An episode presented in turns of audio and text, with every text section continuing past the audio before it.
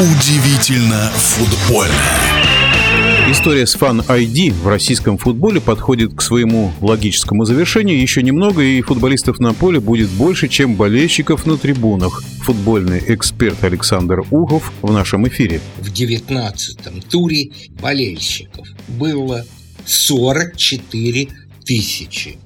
А если вычесть болельщиков с «Газпром-арены», то получится 28 500.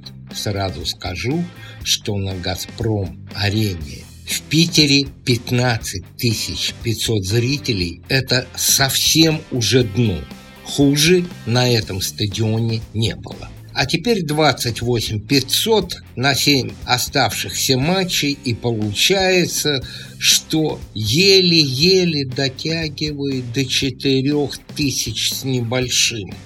А вот три футбольных матча, которые прошли в субботу-воскресенье в Москве, это «Торпедо Урал», «Спартак», «Факел» и «ЦСКА Крылья», собрали 7887 болельщиков. И один матч по хоккею, всего лишь один матч. «Динамо Торпедо» 9000 993. Почти на 2000 больше. Это катастрофа.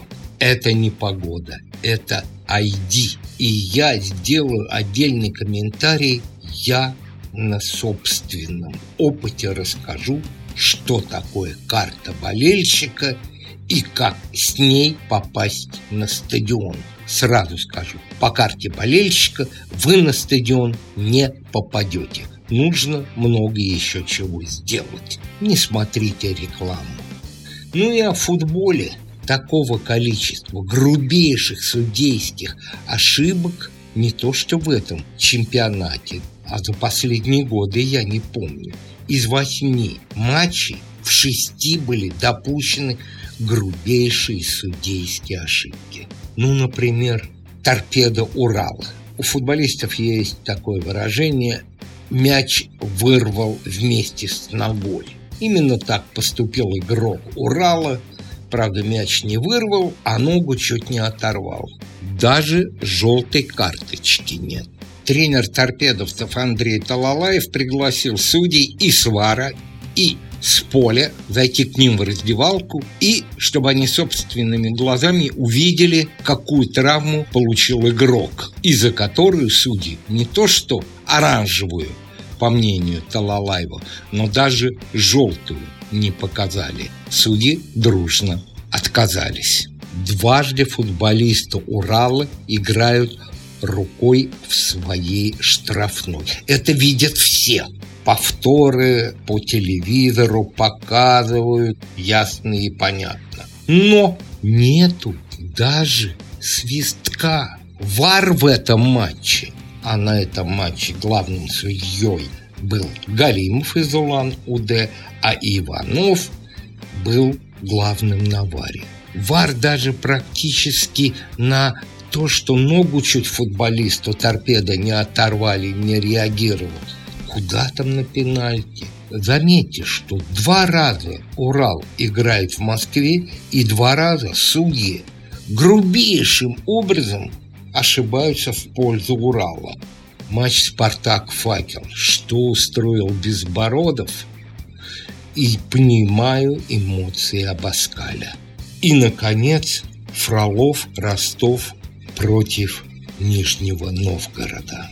Как можно засчитать такой гол, первый гол ростовчан, ну это просто уму непостижимо. Это сравнимо с тем, как Галимов не назначал пенальти ворота Урала.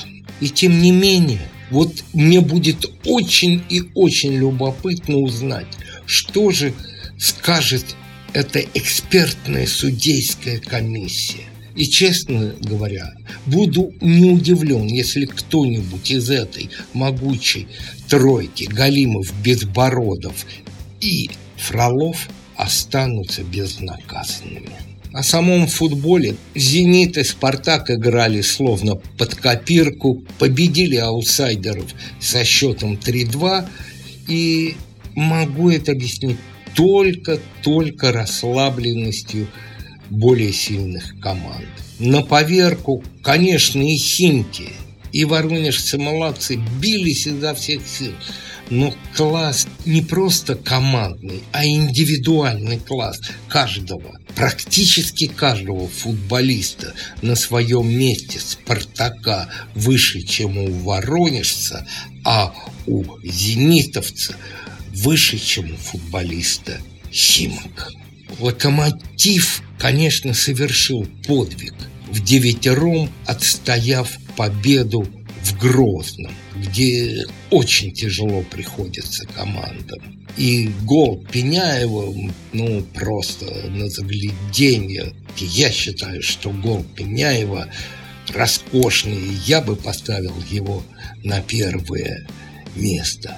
Ну, а турнирная таблица наша, вы на нее смотрите, и, наверное, в положении мест вас ничего не удивляет. Это был комментарий вице-президента Федерации спортивных журналистов России Александра Ухова. Удивительно футбольное.